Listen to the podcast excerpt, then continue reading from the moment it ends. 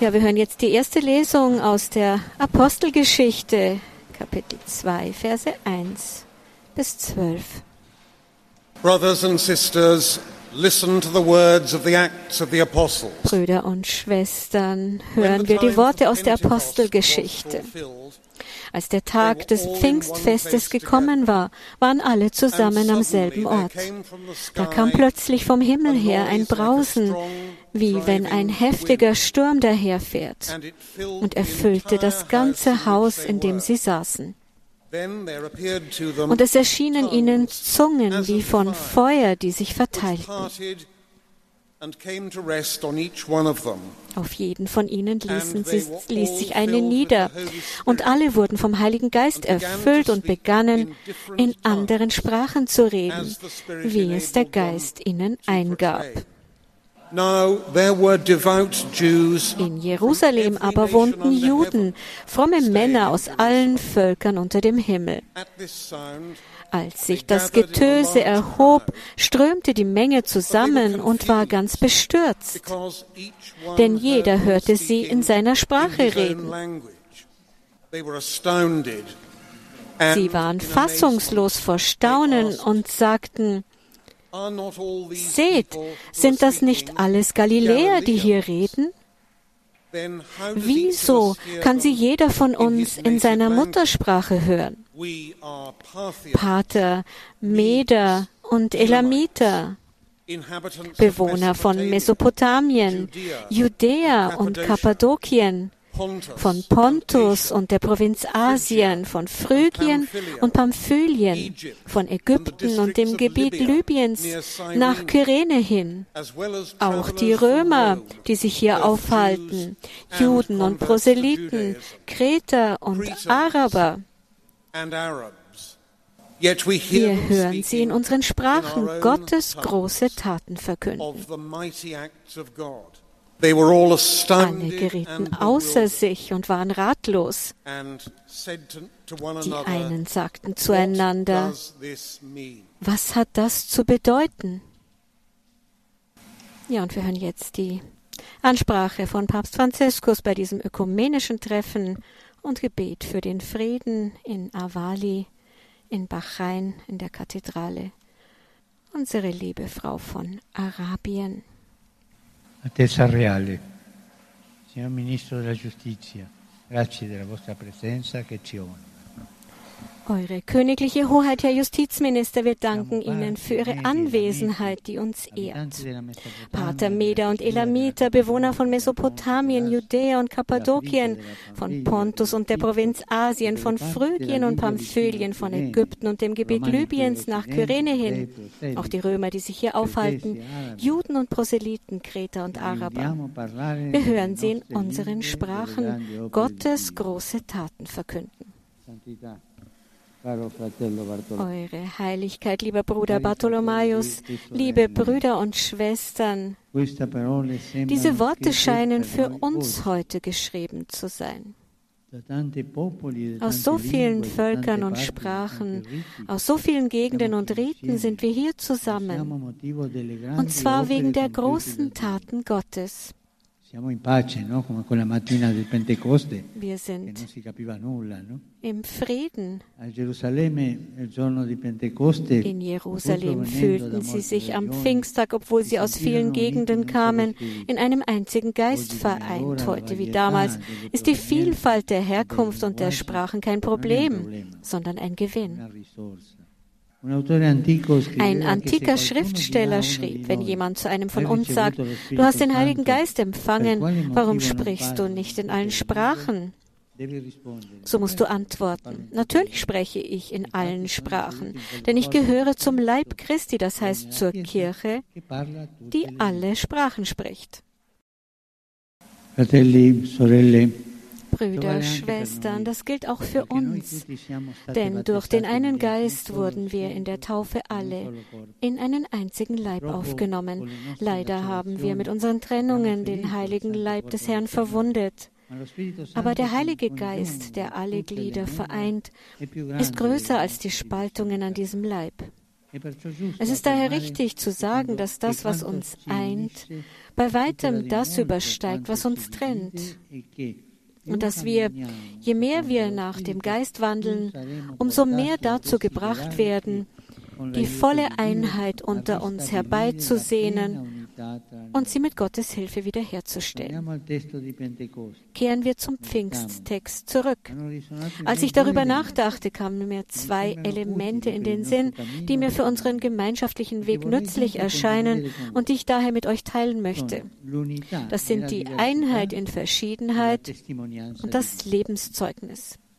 Die Einheit in Verschiedenheit. Zu Pfingsten, so heißt es in der Apostelgeschichte, waren die Jünger alle zusammen am selben Ort. Wir sehen, dass der Geist, der auf jeden Einzelnen herabkommt, dennoch den Zeitpunkt wählt, an dem sie alle zusammen sind. Sie konnten auch getrennt voneinander Gott anbeten und ihren Nächsten Gutes tun, aber es geschieht, als sie einmütig beisammen sind dass sich die Türen für Gottes Wirken öffnen. Das christliche Volk ist aufgerufen, zusammenzukommen, damit sich Gottes Wunder verwirklichen. Hier in Bahrain als kleine Herde Christi zu leben, auf verschiedene Orte und Konfessionen verstreut, hilft uns zu erkennen, wie notwendig es ist, eins zu sein und den Glauben miteinander zu teilen.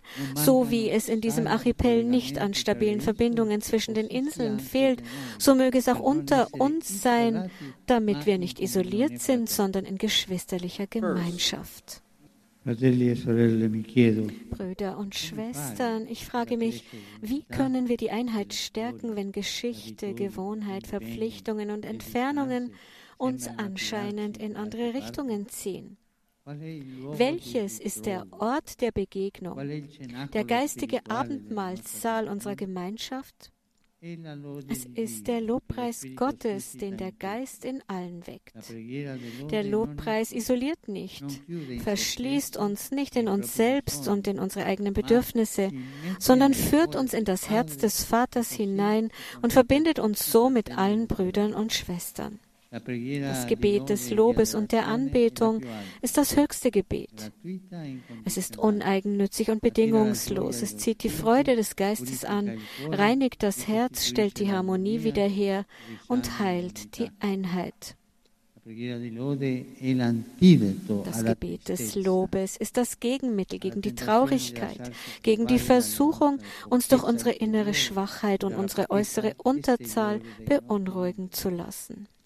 Wer lobt, achtet nicht auf die Kleinheit der Herde, sondern findet es schön, zu den Kleinen des Vaters zu gehören. Der Lobpreis, der es dem Geist gestattet, seine Tröstungen in uns auszugießen, ist ein gutes Mittel gegen Einsamkeit und Heimweh. Er lässt uns die Nähe des guten Hirten spüren, auch wenn das Fehlen von Hirten in der Nähe, das an diesen Orten häufig vorkommt, schwer wiegt. Der Herr liebt es, gerade in unseren Wüsten neue und ungeahnte Wege zu öffnen und Quellen lebendigen Wassers sprudeln zu lassen. Der Lobpreis und die Anbetung führen uns dorthin, zu den Quellen des Geistes und bringen uns zurück zu den Ursprüngen, zur Einheit. Es wird euch gut tun, das Lob Gottes weiter zu pflegen, um noch mehr Zeichen der Einheit für alle Christen zu sein. Setzt auch die schöne Gewohnheit fort, anderen Gemeinschaften Gottesdienstgebäude zur Verfügung zu stellen, um den einzigen Herrn anzubeten.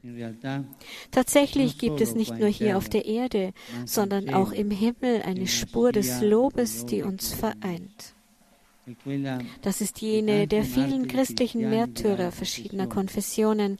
Wie viele gab es davon in den letzten Jahren im Nahen Osten und auf der ganzen Welt? Wie viele? Sie bilden nun einen einzigen Sternenhimmel, der denen den Weg weist, die in den Wüsten der Geschichte unterwegs sind. Wir haben das gleiche Ziel.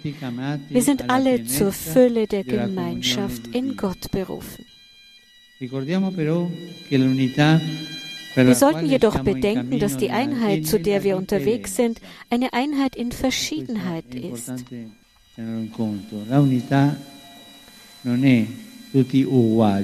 Einheit bedeutet nicht, dass alle gleich sind, sondern die Einheit liegt in der Verschiedenheit. Der Pfingstbericht legt dar, dass jeder die Apostel in seiner Sprache sprechen hörte. Der Geist prägt nicht eine für alle identische Sprache, sondern lässt jeden die Sprachen der anderen sprechen und lässt jeden seine eigene von anderen gesprochen hören. Kurzum, er schließt uns nicht in Gleichförmigkeit ein, sondern er macht uns bereit, uns in Verschiedenheit anzunehmen. Dies geschieht bei denen, die nach dem Geist leben. Sie lernen jedem Bruder und jeder Schwester im Glauben als Teil des Leibes zu begegnen, dem sie angehören. Das ist der Geist des ökumenischen Weges. Meine Lieben, fragen wir uns, wie wir auf diesem Weg voranschreiten.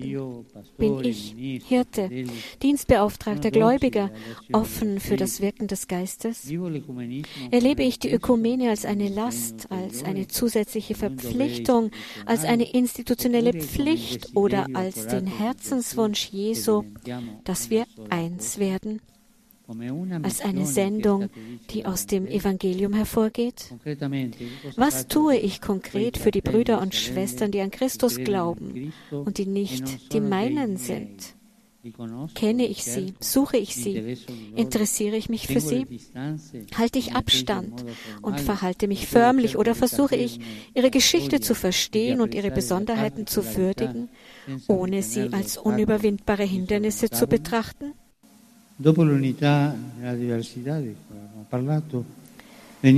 Nach der Einheit in Verschiedenheit kommen wir zum zweiten Element, dem Lebenszeugnis. Zu Pfingsten öffnen sich die Jünger, sie kommen aus dem Abendmahlsaal heraus. Von da an werden sie in die ganze Welt hinausgehen.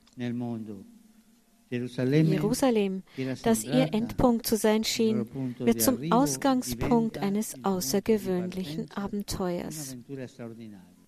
Die Angst, die sie in ihre Häuser einschloss, ist nur noch eine ferne Erinnerung.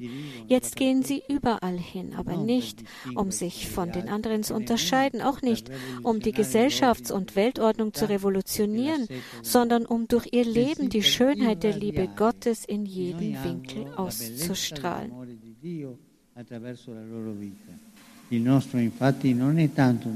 Das, was wir zu sagen haben, ist nicht so sehr eine Sache von Worten, sondern ein Zeugnis, das Taten aufweisen muss. Der Glaube ist kein Privileg, das man für sich beansprucht, sondern ein Geschenk, das man miteinander teilen muss. Wie es in einem antiken Text von den Christen heißt, sie bewohnen nirgendwo eigene Städte, bedienen sich keiner abweichenden Sprache und führen auch kein absonderliches Leben. Jeder Fremde, jeder jede Fremde ist ihnen Vaterland. Sie weilen auf Erden, aber ihr Wandel ist im Himmel. Sie gehorchen den bestehenden Gesetzen und überbieten in ihrem Lebenswandel die Gesetze. Sie lieben alle. Sie lieben alle.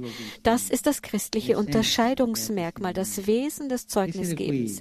Hier in Bachrhein zu sein, hat es vielen von euch erlaubt, die wahre Schlichtheit der Liebe wieder zu entdecken und zu praktizieren. Ich denke an die Hilfe, die den ankommenden Brüdern und Schwestern zuteil wird, an eine christliche Präsenz, die in alltäglicher Demut an den Arbeitsstätten Verständnis und Geduld, Freude und Sanftmut, Wohlwollen und eine Gesinnung des Dialogs bezeugt mit einem Wort Frieden.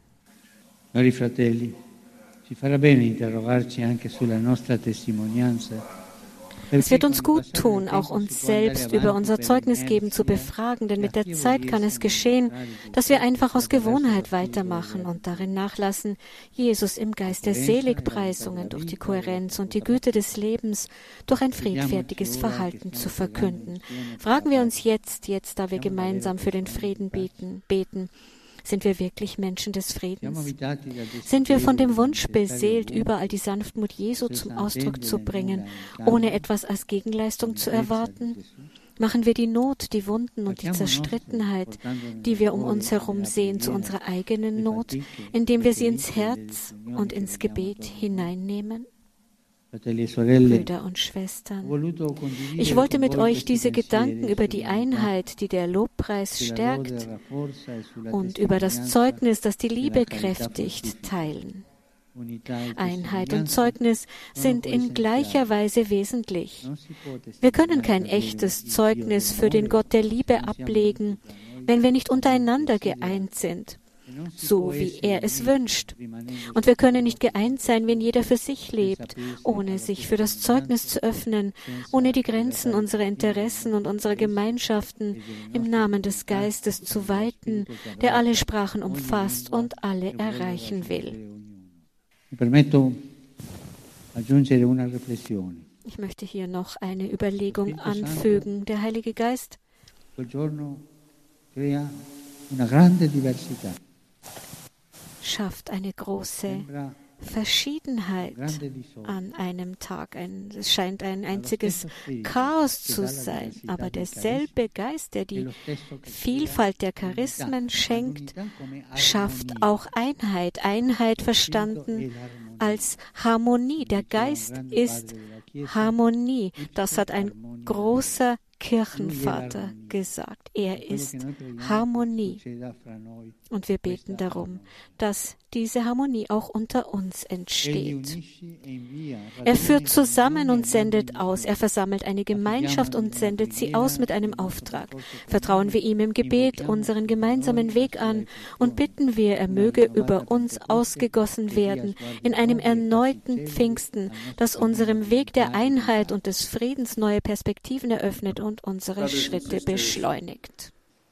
Ja, das war die Ansprache von Papst Franziskus beim ökumenischen Treffen und Gebet für den Frieden in der Kathedrale unsere liebe Frau von Arabien. Eine Ansprache, in der der Papst zur Einheit aufgerufen hat, zu einer Einheit in Verschiedenheit, die uns bereit macht, uns in Verschiedenheit anzunehmen und den anderen als unseren Brüdern und Schwestern zu begegnen.